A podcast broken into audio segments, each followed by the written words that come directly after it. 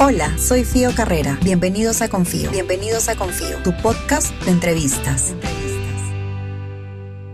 Hoy hablaremos de adopciones y las dificultades alrededor de este proceso. Para ello conversaré con Eda Aguilar Samanamut, abogada especialista en políticas de infancia. Desde el 2016, Eda es presidenta de la organización Acogiendo, donde dirige proyectos para la atención y prevención de la violencia contra niños, niñas y adolescentes, así como el fortalecimiento familiar. Eda fue también jefa de la Dirección General de Adopciones, la DGA, y actualmente es consultora independiente en adopción para la Conferencia de la Haya en Derecho Internacional Privado. Eda, entonces para empezar, ¿qué te parece con el bloque 1 de, la situación, ¿no? un poco del análisis de la situación de los niños en abandono en el Perú, que creo que es un tema que muchos ciudadanos de a pie no, no conocemos o no sabemos cuál es el universo, ¿no? ¿Cuántos albergues eh, tiene el Perú, por ejemplo? Entonces, para partir, es, ¿se conoce una cifra oficial o aproximada de menores de edad en estado de abandono que hay en el Perú? ¿O cuál es la última?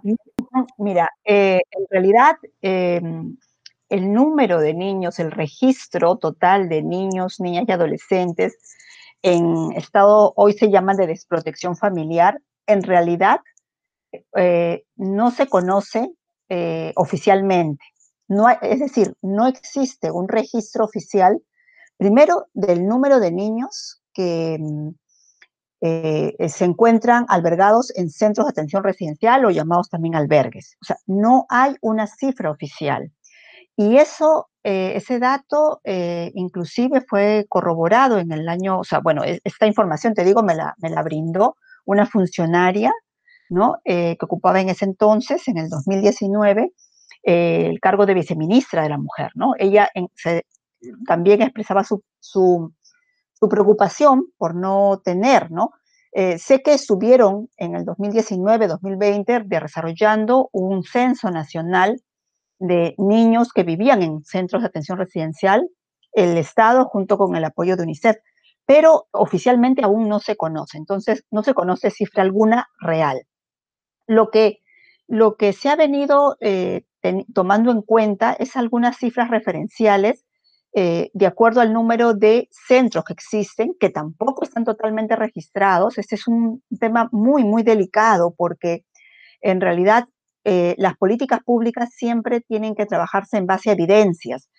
Eh, y, el no tener este dato en realidad involucra un perjuicio, en primer lugar, para los niños, niñas y adolescentes que se encuentran en, esos, en esta situación de desprotección familiar, y en segundo lugar, obviamente, para los funcionarios que tienen que tomar decisiones para mejorar este sistema de protección, ¿no? Entonces, de lo que sí se especula, digamos, ¿no? Es que habrían eh, más de 10.000 niños, ¿no? Viviendo en albergues. Eh, un dato que sí te puedo decir es que el Plan Nacional de Acción por la Infancia del año 2012, que tiene vigencia hasta el 2021, este plan nacional cita en una de sus, eh, eh, digamos, en uno de, los, de las partes de, este, de este plan, cita que habrían al 2012 aproximadamente 17 mil niños viviendo en albergues pero también lo, señala, ¿no? Se hace referencia de manera eh, no exacta, ¿no? Sino habrían, ¿no? Un número aproximado de 17 mil niños, ¿ves? Entonces, 2012, eh, estamos 2021 y aún no seguimos teniendo una cifra oficial y creo que ese es un punto neurálgico para tener o para al mismo tiempo eh, exigir, digamos, ¿no? Exacto, como bien dice Seda, sino cómo se toman decisiones o cómo se generan políticas si no tenemos esa cifra como base, ¿no? Eh, me llama la atención que ningún gobierno anterior o ningún, sí, ningún gobierno anterior haya dejado como esa tarea más o menos hecha. Eh, o bueno, parece que ahí ese es otro tema. Mencionas los albergues, ¿no? Que son los centros, ¿cómo, centros ¿cómo el nombre correcto? ¿Albergues o centros de atención? Mira, el nombre que utiliza la, la última ley, la, ley vigente del sistema de protección, es centros de acogida residencial, ¿no? Centros de acogida residencial o de acogimiento residencial, así se llaman ahora a todos los, los centros o instituciones que albergan niños que se encuentran separados del cuidado parental, ¿no? Y este es otro dato, como te decía, que va de la mano con, con, la, el número de niños ¿no? que existen en estos centros, tampoco se tiene el total, se tiene a ciencia cierta el número total que existen de estos centros. Em, lo que sí se, tiene es una cifra de aproximadamente 240 centros que están a cargo del INAVIF, ¿no? Este es, decir, del Ministerio de la Mujer y Poblaciones Vulnerables, eh, es, que son están a nivel nacional. Pero aparte de, de estos centros a cargo del INAVIF, también hay otros, otros centros eh, que tienen a cargo el Estado a través de los gobiernos regionales, que se llaman aldeas infantiles, ¿no? Eh, y también a cargo de las municipalidades a través de las beneficencias públicas, ¿no? Por ejemplo, en Lima, el Porocultorio Pérez Araníbar es un centro de acogida residencial que está a cargo de la beneficencia de la Municipalidad de Lima. ¿ves? Entonces, em, esos ah, inclusive podríamos tener un registro, pero de lo que no se tiene un registro total es de los centros de acogida residencial privados, que están a cargo de centros parroquiales, de organizaciones ONGs o de personas particulares inclusive. Y este es otro dato que eh, también resulta eh, muy importante y necesario poder llevar a cabo un registro, ¿no? Un censo para saber cuántos son los centros que existen, para inclusive hacerle seguimiento, el acompañamiento o la supervisión, ¿no es cierto?, que corresponde, porque mm, este es un servicio público que suele estar en estos espacios privados a cargo de, personas eh, o sea, particulares. Pero el problema es quién le hace seguimiento, quién le hace un control o quién brinda un apoyo también para la mejor atención de estos niños en estos centros, ¿no? Privados. Exacto, ¿cómo se hace el seguimiento si no se tiene un censo completo de todos estos centros, no? Eh, me acabo de enterar que hay centros de acogida privados, ¿no? A cargo de parroquias, ONGs o incluso de personas particulares, ¿no? No sabía eso. ¿Desde siempre? Sí, desde hace muchos años. Eh, yo creo que prácticamente, o sea, mira, yo hago un seguimiento de los últimos 25 años y ya existían los centros privados y es más, los centros de atención mm, residencial, ¿no es cierto?, em, de acogida residencial privados, eh, por lo menos siempre han sido un número mayor, o sea, eso es lo que llamaba, eran un, un, número mayor que los, que los públicos, que los a cargo del Estado. Entonces, si a cargo del Estado 250, imagínate, por ahí nada más podríamos, eh, podríamos atrevernos a decir que habrían más de 500 centros eh, de acogida residencial en el país a nivel nacional, ¿no? Eh, y esto es, o sea, aproximadamente. Seguro que son más. Más de 500 centros, es una cantidad considerable, ¿no? ¿Y cómo y cuál es la función de estos centros de acogida, EDA? Su principal función y solamente si es que acogen menores de edad hasta los 18 años o cómo funciona? Mira, hubo, em, o sea, los centros en realidad de acogida se regulan por eh, una, un decreto legislativo último que, que, salió en el año 2018, que es el 1297, el decreto legislativo 1297, que regulan en general todo lo que es el sistema de protección especial ¿no? de niños, niñas y adolescentes. Dentro de ello se, está regulada las medidas de atención, ¿no? que pueden ser temporales o definitivas, eh, y también dentro de ellas eh, una medida de carácter temporal y hasta excepcional es justamente el acogimiento residencial. Entonces, esa norma también regula parte del funcionamiento de estos centros, ¿no? Eh, su función principal en realidad está en brindar la atención, el cuidado, eh, la protección a estos niños que se encuentran en una situación de riesgo, de, separación de su entorno familiar eh, tanto nuclear como extenso. Muchos de ellos ingresan a estos centros por ser, eh, haber sido afectados también por la violencia física y o emocional, ¿no? O sea, acá no estamos hablando de niños huérfanos, ¿no es cierto? Sino estamos hablando de niños cuyas familias eh, mm, no han tenido la capacidad o no han tenido la voluntad de, atender, de querer tenerlos, de querer cuidarlos, de brindarle esa, esa atención que una familia, ¿no es cierto?, esto debe, debe brindar a, sus, a su prole, a sus hijos. Entonces, este centro tiene, yo diría, dos funciones principales. Una primera, la de atender, cuidar y proteger a estos niños, pero una segunda también, y esta, esta tiene que eh, llevarse a cabo de manera eh, coordinada con otros, otras instancias del sistema de protección, y es la evaluación, digamos, la investigación, el seguimiento de la familia biológica de estos niños para saber si es que eh, puede ser, digamos, apoyada, promovida, acompañada en ver qué tanto se puede superar esta familia, estas situaciones que generaron la salida de este niño de su, de su familia y, cuánta, y de qué manera también puede recuperarse. O sea, esa es otra, otra tarea que tienen los centros, no, no de manera exclusiva, pero sí de manera conjunta y coordinada con otros, otras instancias eh, del ministerio, ¿no? del ente rector. Entonces, eh, es una labor mm, nada fácil, es una labor compleja, es una labor eh, ardua y, por lo tanto esto requiere de, una, de, un, de un trabajo en conjunto. estas funciones, ninguna de estas funciones puede realizarse de manera individual, ¿no? particular. Siempre tenemos que tener, por ejemplo, la vinculación con redes sociales, tanto del ámbito de salud, del ámbito de educación, eh, del ámbito de asistencia social, ¿no? Entonces, es, es, una instancia que tiene que ir coordinada, que tiene que ir, trabajando de manera conjunta. Por eso, vuelvo, vuelvo a repetir, una gran preocupación el que el ente rector o el que a nivel nacional no se conozca cuántos centros existen a nivel nacional, cómo vienen funcionando, cuántos niños tienen a su cargo, desde cuándo los tienen y cómo los tienen, ¿no? Exacto, es un, mira, lo que me cuentas hasta ahora, Eda, me ha dejado así atónita.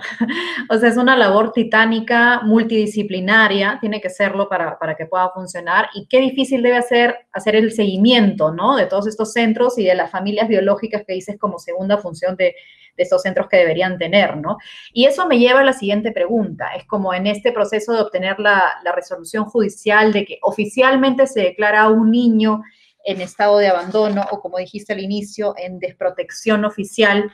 Em, ¿Cómo inicia este proceso, no? ¿Cómo, ¿Cómo se genera que un niño ya esté apto para ser adoptado? Bueno, eh, mira, este, mm, este nuevo decreto legislativo 1297, esa nueva legislación, ha establecido, eh, de hecho, ha incorporado varias em, varios, varias partes en el proceso eh, que regula de manera importante, de manera específica, este proceso de la atención de los niños, de la verificación y del acompañamiento.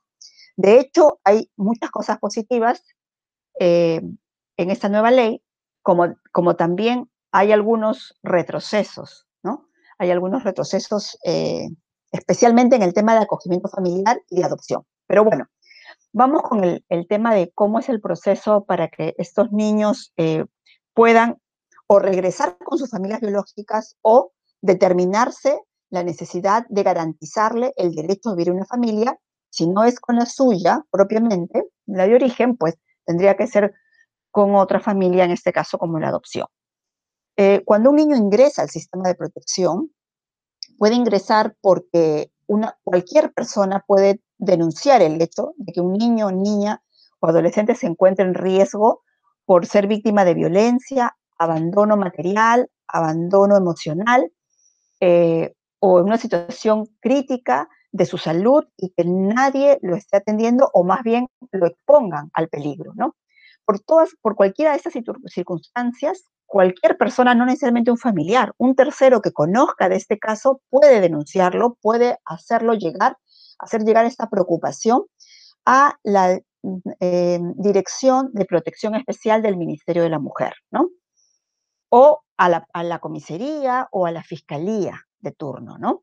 Eh, cualquiera de esas instancias toman eh, conocimiento y de hecho van a conectarse finalmente para que la Dirección de Protección Especial tome a cargo el caso inmediatamente proteja, brinde protección al niño, eh, en estos momentos, em, el primer, digamos, paso de la situación de protección, si es que se observa que este niño no puede eh, mantenerse en su familia biológica por las circunstancias que se están evaluando, entonces se ha retirado de ese hogar y la primera opción, lamentablemente, que hay hoy, hay hoy, en día en el Perú es eh, el ingreso a un centro de acogida residencial. Digo lamentablemente porque ya en los últimos 8 o 10 años, a nivel internacional se viene promoviendo que la primera medida frente a las situaciones de riesgo de salida de un niño de su hogar, de su entorno familiar, sea el acogimiento por una familia, por una tercera familia. O sea, darle, eh, darle un modelo familiar, ¿no? Temporal hasta que pueda mejorar la situación de su familia o definirse la situación del niño, ¿no? Ya, la eh, figura, para, entenderte, disculpa Eda que te interrumpa, la figura de hogares temporales que normalmente vemos en otros países no existe en el Perú. Mira, en realidad acá en el Perú a todos los centros de acogida residencial se le llaman hogares temporales, ¿ya? Eh, y, exactamente eh, deberían, serlo deberían ser temporales, todos. Lo, que, lo que la lamentablemente en la práctica vemos que los niños ingresan y se pueden quedar tres, cuatro o más años, ¿no? Eh, la medida que estamos hablando, que debería, debería ser la más idónea para un niño que tiene que ser retirado de su familia y que temporalmente hay que cuidarlo, es otra familia, una familia como la tuya, como la mía, que obviamente sea preparada, sea calificada, sea acompañada, ¿no? Y que tenga la eh, condición de familia acogedora apta, ¿no?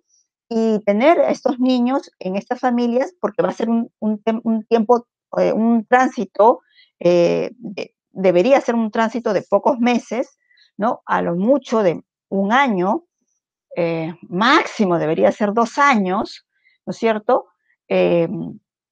Pero esta, esta medida, esta, esta práctica de las familias acogedoras no, no se está desarrollando en el Perú, no está desarrollada en el Perú como, como se desearía, digamos, ¿no? Entonces, la mayoría de niños ingresan, el primer punto de, ingreso es el centro de acogida residencial, ¿ya?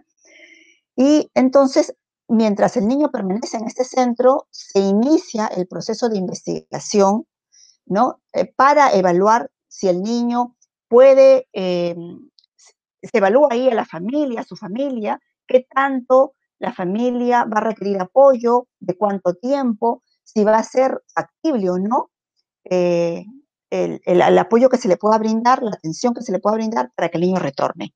Y esto lo lleva a cabo, está a cargo de la instancia del Ministerio de la Mujer y Poblaciones Vulnerables, eh, que es la de Dirección de Protección Especial, ¿no?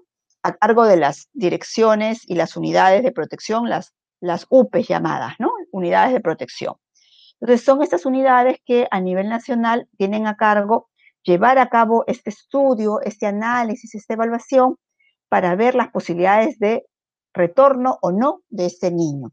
Si la dirección de protección establece, determina que a pesar de las circunstancias, el apoyo y las condiciones que se le haya podido brindar a la familia biológica de estos niños, no eh, será posible que este niño retorne a esa familia, entonces la Dirección de Protección emite un informe, ¿no? hace un informe, eleva un informe con un expediente administrativo al juez de la jurisdicción para que este juez de familia, pues teniendo en consideraciones todo lo evaluado y analizado por la Dirección de Protección, pueda determinar mediante una resolución la declaración del estado de desprotección familiar y por ende la condición siguiente, que es la condición de adoptabilidad.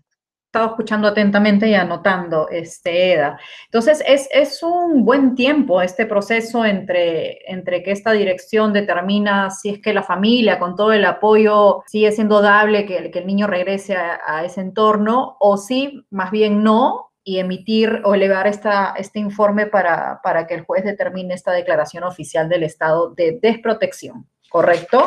Desprotección. Ah, sí, sí, sí. Tomar años. ¿No? Mira, eh, sí, nosotros, o sea, mira, el, promedio de los casos que nosotros hemos estado haciendo seguimiento en Lima y en algunas regiones del Perú es que la UPE está tomándose aproximadamente entre, mira, dos años, año y medio, dos años o hasta tres años, ¿no? Y casos que inclusive, ¿ah? eh, casos que eh, son realmente esto desde el inicio, son claramente evidenciados que ese niño difícilmente podría retornar a su familia.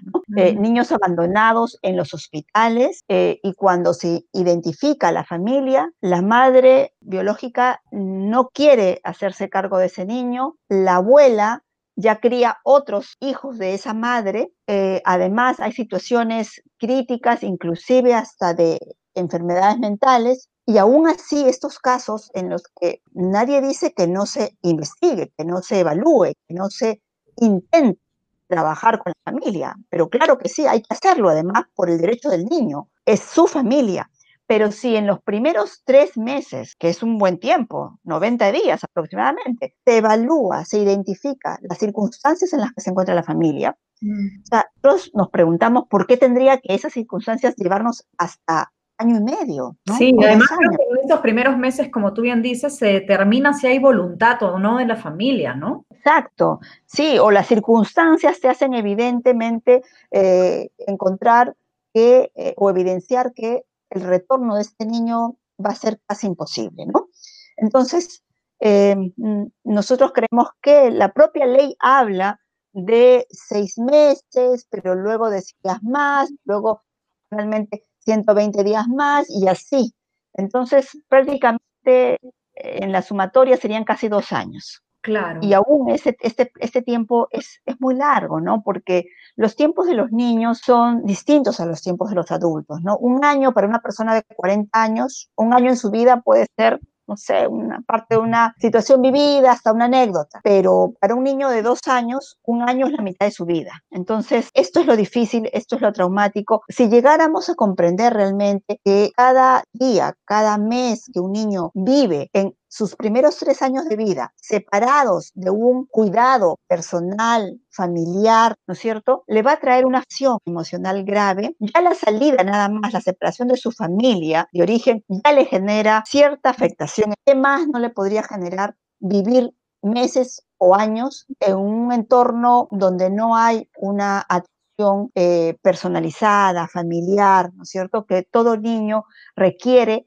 para, para terminar de madurar este desarrollo eh, eh, de cerebro, este desarrollo de estimulación, este desarrollo emocional también, ¿no? Y además, si esto ya lo llevamos al, siguiente tema, al bloque que, tenemos pensado hablar, el tema de la adopción en sí, dificulta, ¿no? Las posibilidades de que ese niño sea adoptado por otra familia que no sea la, biológica, porque conforme crece, me imagino, es, es más difícil, ¿no? Eso es un mito. o, ese es, un mito o esa es verdadero, no sé, para que me lo aclare. Mira, en realidad ya en el 2021, eh, no solamente en Perú, sino en muchos países ya de la región latinoamericana, la adopción de niños hasta 5 años o 6 años ya va siendo una una posibilidad eh, bastante eh, posible y probable. Mayor de los seis años, ya podrían haber algunas particularidades de, todavía de algunos temores por parte de algunas familias que quieran adoptar, pero hace 15 años atrás, por ejemplo, las familias solo se atrevían a adoptar niños hasta los dos años, ¿no? Entonces, hablar hoy día de que familias están dispuestas y solicitan la adopción de niños hasta seis años, creo que es un avance importante. Es, es como compartir por comprender que la adopción no parte del derecho de los adultos, sino parte de la necesidad de los niños. Y esto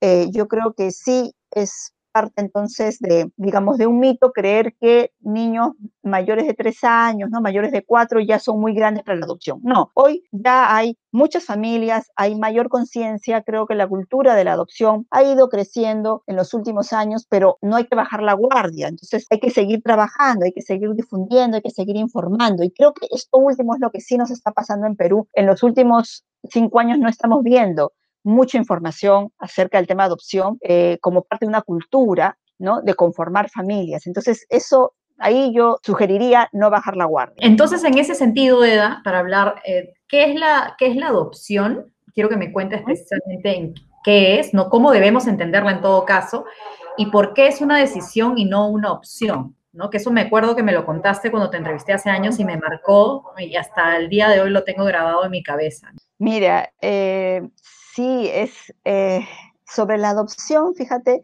creo que de manera lo más, lo más sencillo que podríamos mencionar, ¿no? Cómo definir, cómo describir, cómo entender la adopción. Creo que en palabras sencillas podríamos decir que la adopción es el derecho que tienen los niños, niñas y adolescentes que han sido, que no han podido, su familia no ha podido mantener la crianza de ellos, es el derecho de ellos a poder vivir, crecer y desarrollarse en un entorno familiar. Esa es la adopción. La adopción ese es el derecho que tienen los niños de vivir en una familia, en un entorno familiar. Es por eso de que desde el lado de los adultos, nosotros marcamos siempre eh, que la adopción no puede, no podría ser, fíjate, una, una opción, ¿no? Porque no estamos acá en situaciones de electividad, de elección, ¿no? De eh, una opción, digamos, si me voy a ir de viaje, pues puedo tomar, puedo hacer un viaje donde pueda irme por carretera o puedo irme por avión, puedo irme al norte o puedo irme al sur, puedo irme a la montaña o a la selva o al mar. Son opciones que tengo para ir a un viaje, digamos, ¿no? Para tomar un viaje, unas vacaciones. Pero la conformación de una familia, la construcción de una familia, creo que no es parte de una opción, es principalmente una decisión, ¿no? Que, tienen o que pueden tener las personas, ¿no es cierto?, frente a ampliar su familia o construir una familia a partir de la adopción también. Entonces, desde el lado de los adultos, hablamos de una decisión, de una decisión responsable, de una decisión con mucha eh, evaluación, reflexión, dialogada,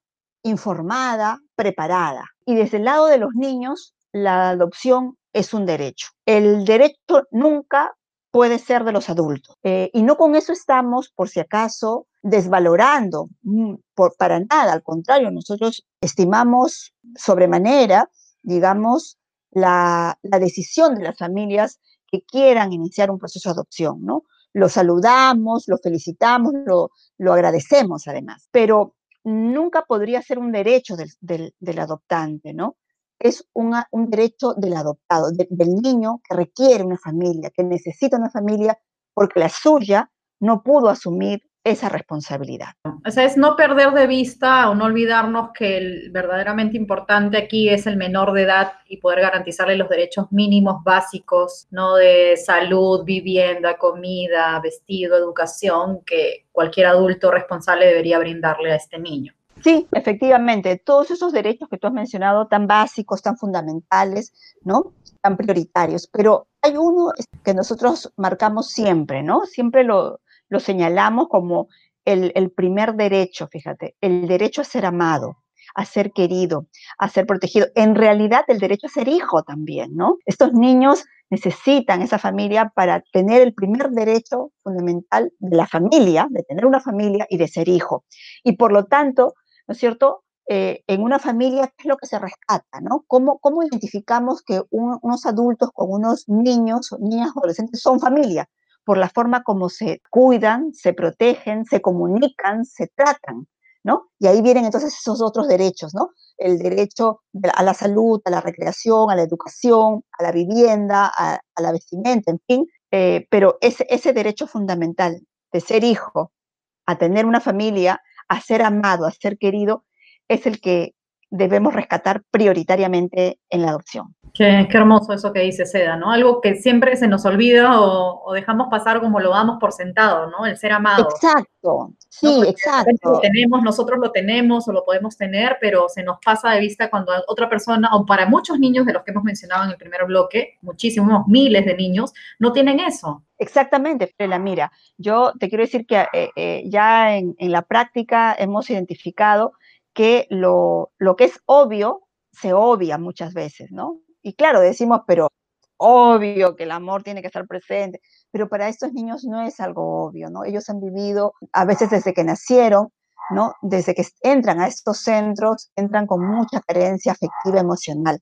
Nosotros hemos visto cómo muchos niños eh, que inclusive había una, una primera, digamos, esto, eh, calificación o evaluación de ser niños con algunos problemas de retardo o de retraso, eh, no lo eran y que solamente estaban carentes de la parte afectiva y emocional y que con ello comenzaron a recuperarse y a desarrollarse y a, llegar a un nivel de desarrollo de la edad que le correspondía.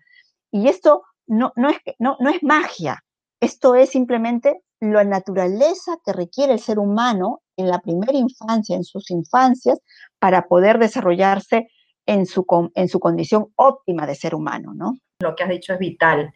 Y eso me lleva al otro, a verlo ahora desde el punto de vista del adulto, el que adopta, ¿no? Te puse de hecho allí una pregunta o alguna cita entre comillas de adoptar en el Perú es imposible. Es algo que he escuchado varias veces en distintos círculos sociales y, quiero saber si qué tan cierto es esto, si en verdad son muchos los requisitos que se le piden a un adulto, si es como una tarea imposible llegar a adoptar a un niño en el Perú. Mira, eh, yo diría en realidad que no, no, no llega a ser, o sea, no es imposible, ¿no? Eh, la adopción, por lo menos, no, no es imposible para para una persona que realmente eh, no solamente eh, es consciente, se prepara, está decidida y asume con responsabilidad el deseo de formar una familia a través de la relación paterno-filial a través de la adopción, ¿no? Lo que sí es cierto es que, eh, mira, como en realidad para, para ser padre en general, digamos, las, las condiciones que,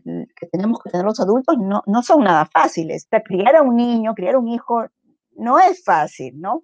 En realidad, yo acá que quiero solamente un paréntesis señalar, eh, mm, referirte una, una, una, frase que una vez leí a, a, un psicoterapeuta, a Gabriel Rolón, argentino psicoterapeuta, que en, un caso que él llevaba clínico, que tenía que ver con un tema adoptivo, él mm, clarificó eh, el tema de ser padre y ser progenitor y señalaba la diferencia, ¿no?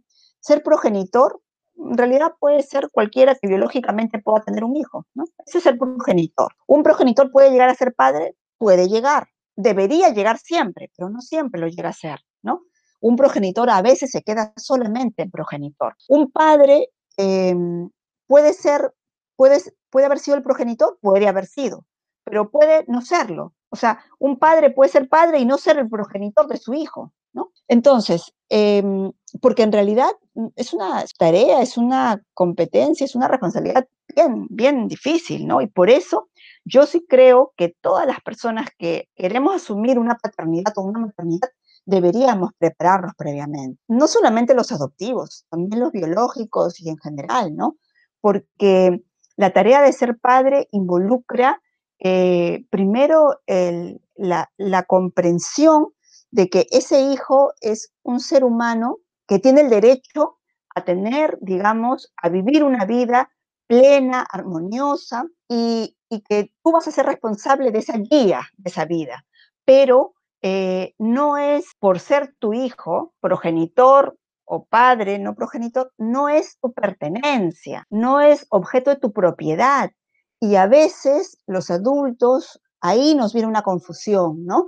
Porque es mi hijo, entonces yo decido lo que hago con él y decido lo que debe hacer él y decido a lo que le debe gustar, querer y en fin, o sea, y no, no, con el, el niño también es un sujeto de derecho, un sujeto de derecho social, ¿no? Como el adulto, lo que pasa es que el niño está en crecimiento y desarrollo y por eso requiere ese acompañamiento, pero no, no es que por ser menor de edad vaya a ser, lo tengamos que subestimar y tenga que estar bajo la dirección total y absoluta, ¿no es cierto?, del adulto. Entonces, ¿por qué narro esto? ¿Por qué menciono esto? Porque los requisitos para adoptar, vuelvo a repetir, para mí deberían ser los mismos requisitos que para ser padre adoptivo.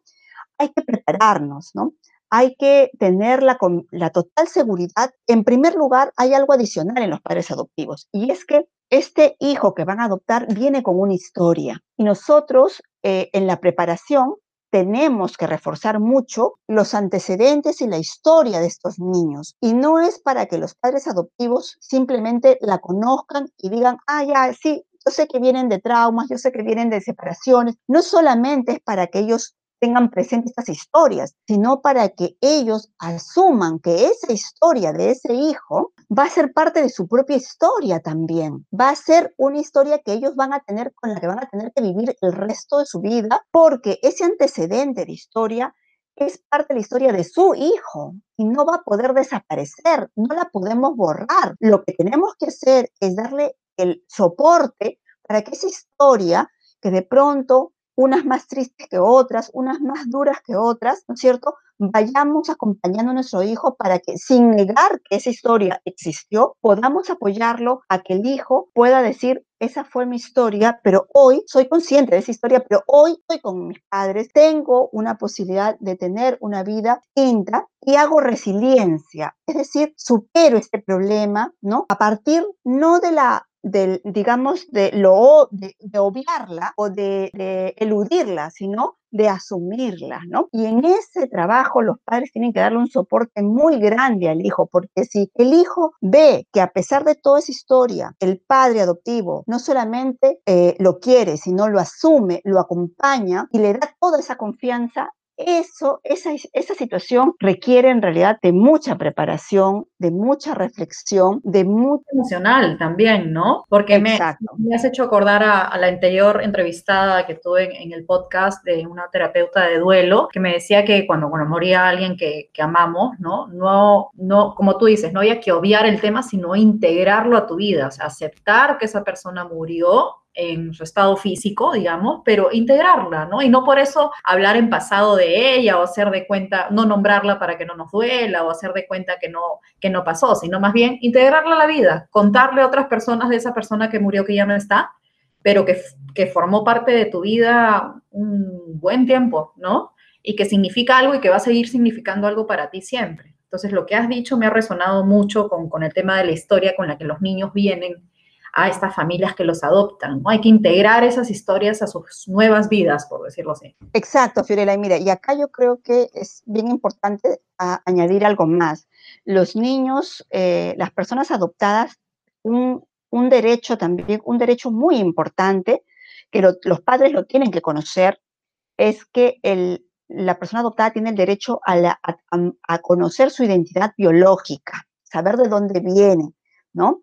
Eh, y, esa identidad biológica tiene que ver con el tema de los orígenes. Entonces, los padres y, los niños van, en algún momento de su vida, ellos van a solicitar, van a necesitar, eh, cada uno en su forma, en su particularidad, ¿no es cierto? No todos de la misma manera, pero esa historia de origen es muy importante, justamente, como tú decías, eh, para incorporarla en su vida y para poder continuar una vida sana, una vida armónica, una vida equilibrada, ¿no? Una vida en la que se acepte el pasado, se asuma el pasado, pero se viva con tranquilidad el presente y el futuro, ¿no? porque además una de las cosas que hemos visto en los últimos años de gran importancia para tanto personas adoptadas como para los padres adoptivos es agradecer a los progenitores de sus hijos, ¿no?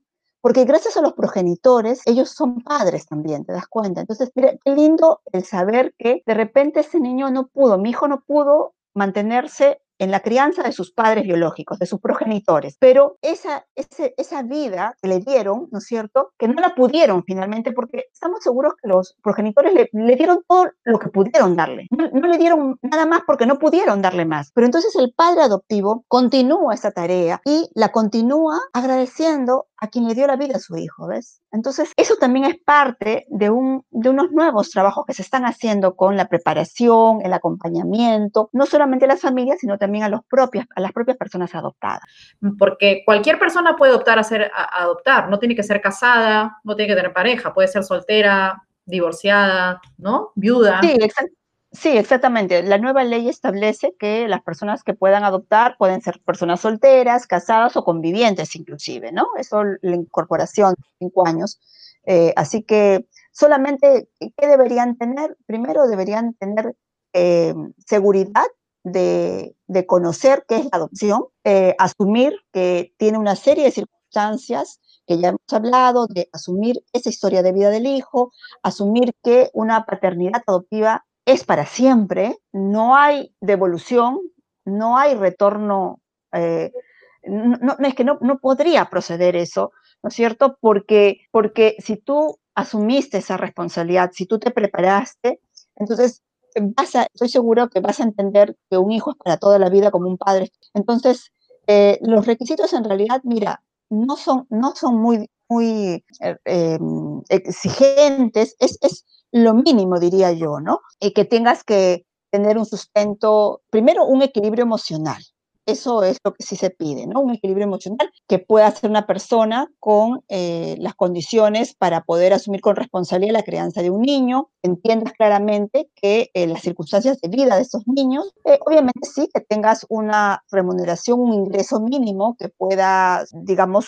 sustentar la crianza del niño, que tengas también un lugar donde vivir, no necesariamente se te exige casa propia, puede ser un departamento alquilado, una casa alquilada, puede ser la casa que vivas de tus padres también, pero obviamente que tengas un lugar de residencia, que tengas un ingreso mínimo y que tengas ese equilibrio emocional, esa evaluación, que no tengas duelos todavía sin cerrar, y no me refiero solamente al duelo de la infertilidad, sino en general, ¿no? Las pérdidas que tenemos a lo largo de la vida de las personas, tenemos que procesarlas para poder seguir nuestra vida con armonía, ¿no? Con equilibrio. Entonces, mira, son concretamente eso. Y un, requisito esencial y principal, que lo he dejado al final para, para resaltarlo en realidad, es tener la debida motivación, la motivación para la adopción. Es decir, la, adopción no es altruismo, no es únicamente solidaridad, no es me encantan los niños. La adopción tiene que ver con un nivel de y responsabilidad. Por lo tanto, la motivación tiene que ir por ese lado también. Y eso es muy importante. Claro, y me imagino que eso constituye uno de los primeros filtros cuando un, cuando un adulto se postula para adoptar a un niño, no le van a preguntar por qué, qué te lleva a querer adoptar a un niño. Total, claro, claro. Es, en realidad, por ejemplo, en, la, en, la, en, los, mm, en el procedimiento, a mí me parece una cosa muy básica, muy importante, por ejemplo, cuando se les solicita a los padres que escriban su autobiografía. Y en la autobiografía les dan una serie de preguntas, ¿no? Y, y una de esas preguntas que va casi al final es por qué quieren adoptar. Y esta parte para mí siempre fue muy importante, ¿no? Yo me recuerdo cuando estuve eh, a cargo de la Dirección General de Adopciones, particularmente con los equipos técnicos, siempre le eh, impulsaba, siempre pedía una atención especial a la autobiografía, porque ahí había muchos datos importantes. A veces uno pensaría que las familias van a hacer una autobiografía y van a hacerlo todo bonito, todo perfecto, todo bien, ¿no? Sin ningún, no van a poner nada que cause algún tipo de extrañeza o duda, pero no, es increíble cómo fluye al momento de escribir la autografía las personas y te cuentan ahí todo, ¿no? Y ahí tú vas detectando. De hecho, no se buscan familias perfectas porque no las hay, ¿no es cierto? Porque además, si las hubiere, yo principalmente diría que no son las que deben ir al sistema de adopción. Y entonces ahí se identifican las familias, ¿no? Con sus eh, fortalezas y debilidades, pero con, con la idea, ahí se identifican esa verdadera motivación. ¿De dónde nace ese deseo? ¿no? ¿Nace realmente porque la, familia o la persona lo ha procesado, lo ha evaluado, lo ha decidido? ¿O nace porque hay una externa que le exige o que le motiva o que lo presiona o que le, ¿no? ahí, entonces ahí está la clave. Claro, lo que dices es importantísimo. Yo creo que las familias que decían eso, las personas que decían eso, va, es la primera pregunta que se tienen que hacer, ¿no? Y una vez que, digamos, han pensado en todo lo que hemos repasado en este podcast, en los derechos que ese menor tiene que tener, en, integrar la historia que, de ese niño con la que viene, en pensar exactamente en qué los motiva y, digamos, ya han pasado esos filtros internos, interiores de ellos, eh, ¿a dónde deben acudir? ¿Cómo, ¿Cómo es el proceso? ¿Dónde inicia el proceso? Para no hablar de todo el proceso que yo entiendo que es largo, pero ¿dónde inicia? ¿Cuál es el primer paso que estas personas tienen que dar? Mira, e, este, esta pregunta me, me, me parece sumamente importante. Es, es, algo obvio, pero que se obvia también, o que a veces se confunde, ¿ya? Porque mira, en Perú, desde hace más de, ya va a ser casi 20 años, em, el proceso de la adopción es única y exclusivamente administrativa. Eh, Perú es el único país en Latinoamérica que tiene este sistema, que hay varios países que lo han querido llevar o, también esto desarrollar, pero bueno. Entonces, ¿dónde hay que acudir? No hay que acudir al INAVIF, no hay que acudir al Poder Judicial, no hay que acudir a la Defensoría, no, hay que acudir a la Dirección General de Adopciones, que es la autoridad central para el proceso de adopciones y que está, es una instancia, es una dirección ¿no es cierto?, dentro del Ministerio de la Mujer y Poblaciones Vulnerables. Esta Dirección General de Adopciones, que además tiene 10 sedes, 10 unidades a nivel nacional, en 10 departamentos, es la que recepciona, la que lleva a cabo todo el proceso de preparación de las familias, de acompañamiento a las familias, de preparación a los niños, de la designación, de, lleva a cabo todas las fases de la adopción, que en realidad son cuatro, eh, según la ley, en mi opinión debería ser cinco, te cuento, pero eh, porque la ley habla de una primera fase que es la evaluación, una segunda que es la designación, una tercera que es la integración familiar, que es donde se inicia la convivencia con el niño, y una, y una cuarta que es el seguimiento posadopción. Yo creo que antes de la evaluación y después de la evaluación y durante la adopción hay una, una fase que se llama de preparación o capacitación. Es muy importante es, yo sé que el sistema de adopción peruano lo sigue haciendo, pero antes lo teníamos en la norma. Ahora la norma habla solamente de cuatro de estas cuatro etapas y no habla de la capacitación. Y a mí eso me preocupa, ¿no? Porque a veces lo que no está puesto en la norma, a veces no se cumple, no se hace. Me parece eso una debilidad, pero, pero lo importante es que las familias tienen que prepararse, tienen que capacitarse y no solamente antes de la evaluación, sino inclusive durante la, después de la evaluación y durante el acompañamiento. Ecuador, por ejemplo, ya ha aprobado en su normativa una fase de preparación, le llaman el programa de capacitación continua. Le llaman continua porque se trabaja una previa a la evaluación, una después de la evaluación y una durante la adopción. Y Perú lo hace también, yo, yo sé que lo hace, pero al no considerarlo como etapa básica y importante, encuentro yo una debilidad, ¿no? Fíjate que hay estudios que se han hecho que ya tanto en España como en Colombia y en Chile también y en muchos otros países de Europa, que señalan que hay dos, las dos eh, vértices, los dos brazos principales para garantizar un éxito de la adopción son la capacitación, la preparación de las familias y una buena evaluación. Si el sistema apuntala estas dos condiciones con excelencia, con mejoramiento, con un buen trabajo interdisciplinario, ¿no? En la preparación, capacitación y en la evaluación, vamos a tener una, eh, vamos a aminorar las posibilidades de riesgo que podamos tener en las devoluciones, en los fracasos de la adopción, etcétera. Eso ya está comprobado. Entonces, Resalto por eso esta parte de, en las etapas del proceso de adopción, la capacitación y preparación de las familias. Cuando te refieres, Eda, a que la ley lo cambió, es este decreto legislativo del 2018, que ya no es como fase. Capacitación ya no es una etapa formalmente hablando. Así es, exacto. sí, es importante, ¿no? Antes, durante y después, para que haya un acompañamiento continuo, como dices. ¿Y esta Dirección General de Adopciones tiene alguna web o para las personas, o simplemente voy, me acerco, o algún teléfono? Eh, bueno, sí, la dirección, se puede entrar a, la web poniendo Dirección General de Adopciones, ¿no? O a través de la web del Ministerio de la Mujer y Poblaciones Vulnerables se encuentra la Dirección General de Adopciones. Eh, la oficina de, o la dirección propiamente acá en Lima está ubicada en la cuadra 12 de la avenida Benavides, acá en Miraflores. Ahí está la sede, no, no está en la sede central del ministerio, esto es importante también que las personas puedan saber.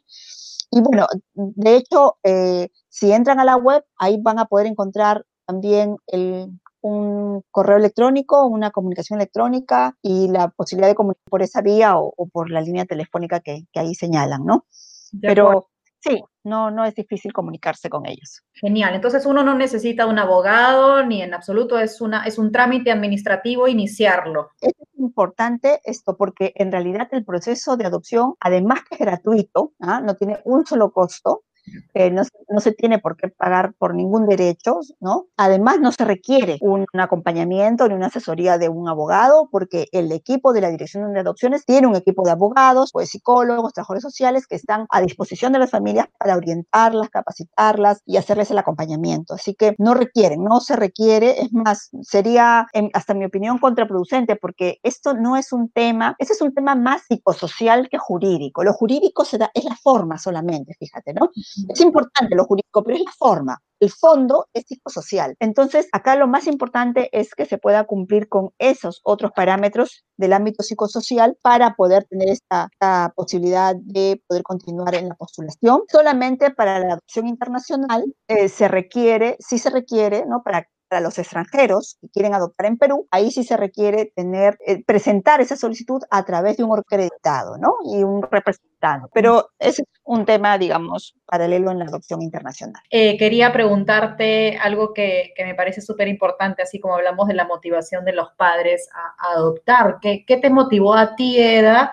A dedicarte a esto, a, fortalecer la protección de la niñez, eh, de los niños y adolescentes, a dedicarte a esto hace tantos años. Quiero que me cuentes un poco de eso, de ti. Ay, mira, qué linda esto. Bueno, mira, yo eh, como abogada empecé en, en el área, fíjate, laboral, de derecho laboral, me encantaba mucho, me encanta, me gusta mucho, desde la parte social, ¿no? Eh, del lado de los trabajadores, de los derechos de las mujeres trabajadoras. De ahí tuve una experiencia en derechos humanos y vi muchas situaciones de afectaciones, especialmente de mujeres. Y ahí, fíjate, en ese trabajo, mm, desde los derechos humanos y desde las víctimas de afectaciones, de diversas afectaciones, mm, me di cuenta que para cambiar muchos roles y patrones que existen en nuestra sociedad y que generan mucha vulneración, ¿no? Debemos trabajar desde el área preventiva, ¿no? La atención es importante, pero con la atención yo no resuelvo el problema, ¿no? Yo no apago el fuego, yo solamente lo contengo, pero yo apuesto siempre para que las cosas cambien y, la, y el cambio no lo podía hacer desde la atención, sino desde la prevención. Y ahí vi cuando trabajar desde la prevención con adultos tampoco era suficiente. Era bueno, ya era ya un paso mayor, pero no era suficiente. Y entonces dije, tenemos que trabajar con los niños. Y es así como yo ingreso a trabajar con la infancia, ¿no? En el tema de infancia. Y em, me captó, me capturó, en realidad eh, me siento adoptada por el, por, el, por el tema de la adopción, porque siento que em, los niños que viven en los centros eh, de acogimiento residencial eh, son niños de, los más invisibilizados, de los más em, dejados, digamos, em, sin apoyo, de, los, de los que se encuentran. Argentina una vez, en el año 2008, decía, son niños privados de libertad, a los que se les ha privado la libertad y por lo tanto todos sus derechos básicos. Y esto a mí me marcó mucho también, porque efectivamente, mira, un niño que está en la calle, cuando hablamos de la mendicidad, un niño trabajador que también están en algunas zonas, a veces en situaciones de grandes riesgos, eh, eh, está ahí, está a la luz de la sociedad, ¿no? Que a veces es muy indiferente, pero está ahí afuera y lo vemos. A los niños separados de un cuidado parental que viven en estos centros de acogida residencial, no los vemos. No, creemos que están bien porque están en un centro. Y de hecho los centros hacen todo lo, que, lo máximo que pueden hacer, pero lo que no tienen, ¿no es cierto? Es ese cariño, es ese afecto, es ese amor. Cuando a veces yo escucho para Navidad hay que buscar un albergue para donde llevar regalos, juguetes, yo siempre les digo, no, no, sabes que esos niños no necesitan juguetes, esos niños lo que necesitan es que tú puedas darle un tiempo de tu vida, para que les des cariño, para que les des amor, para que les digas, existo, yo te voy a acompañar, ser, quiero ser tu amigo o quiero serte un referente, ir todos los sábados, ir todos los dos jueves, ir, ir y no ir solamente un día para llevarle el regalo. Estos niños eh, me marcaron mucho porque son niños, como te digo, que por mucho tiempo eh, y aún creo siguen siendo invisibles, ¿ves? O sea, duele mucho saber que no hay un registro nacional, que no se sabe cuántos son, que no se saben dónde están, que no se saben por cuánto tiempo están ahí. Eh, lo único que yo estoy segura y no dudo es que todos ellos quieren una familia. Y si pudiéramos ayudarlos de alguna manera, si pudiéramos contribuir con esto, eh, creo que creo que ahí estaríamos ayudando. Entonces, esa, esa, es mi motivación, ¿no? Seguir manteniéndome aún fuera del Estado, desde, desde fuera sigo, sigo apoyando el tema, sigo trabajando y sigo poniéndome a disposición, además, de todas aquellas personas que eh, quieran, quieran recibir algún apoyo, yo siempre estaré encantada para atenderlos, para apoyarlos, para sugerir, para trabajar, para aportar, ¿no?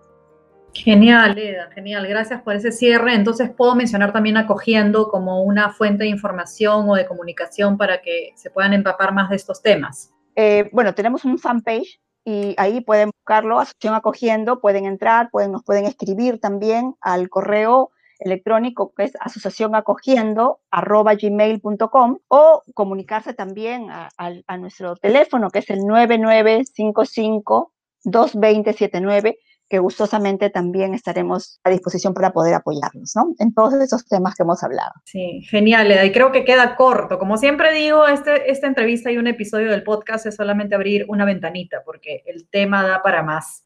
Ah, mira, ¿sabes qué te quiero comentar antes de terminar?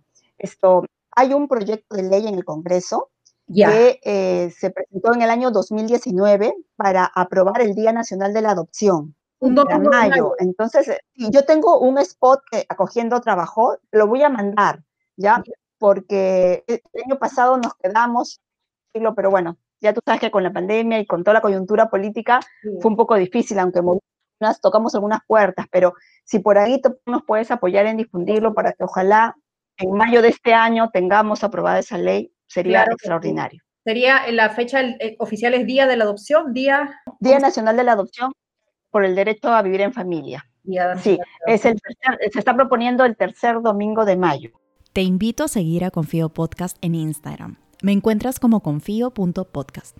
Y si te gustó este episodio, no olvides suscribirte en las plataformas donde escuches tus podcasts, Spotify, Apple, Google o Anchor. Gracias por escuchar.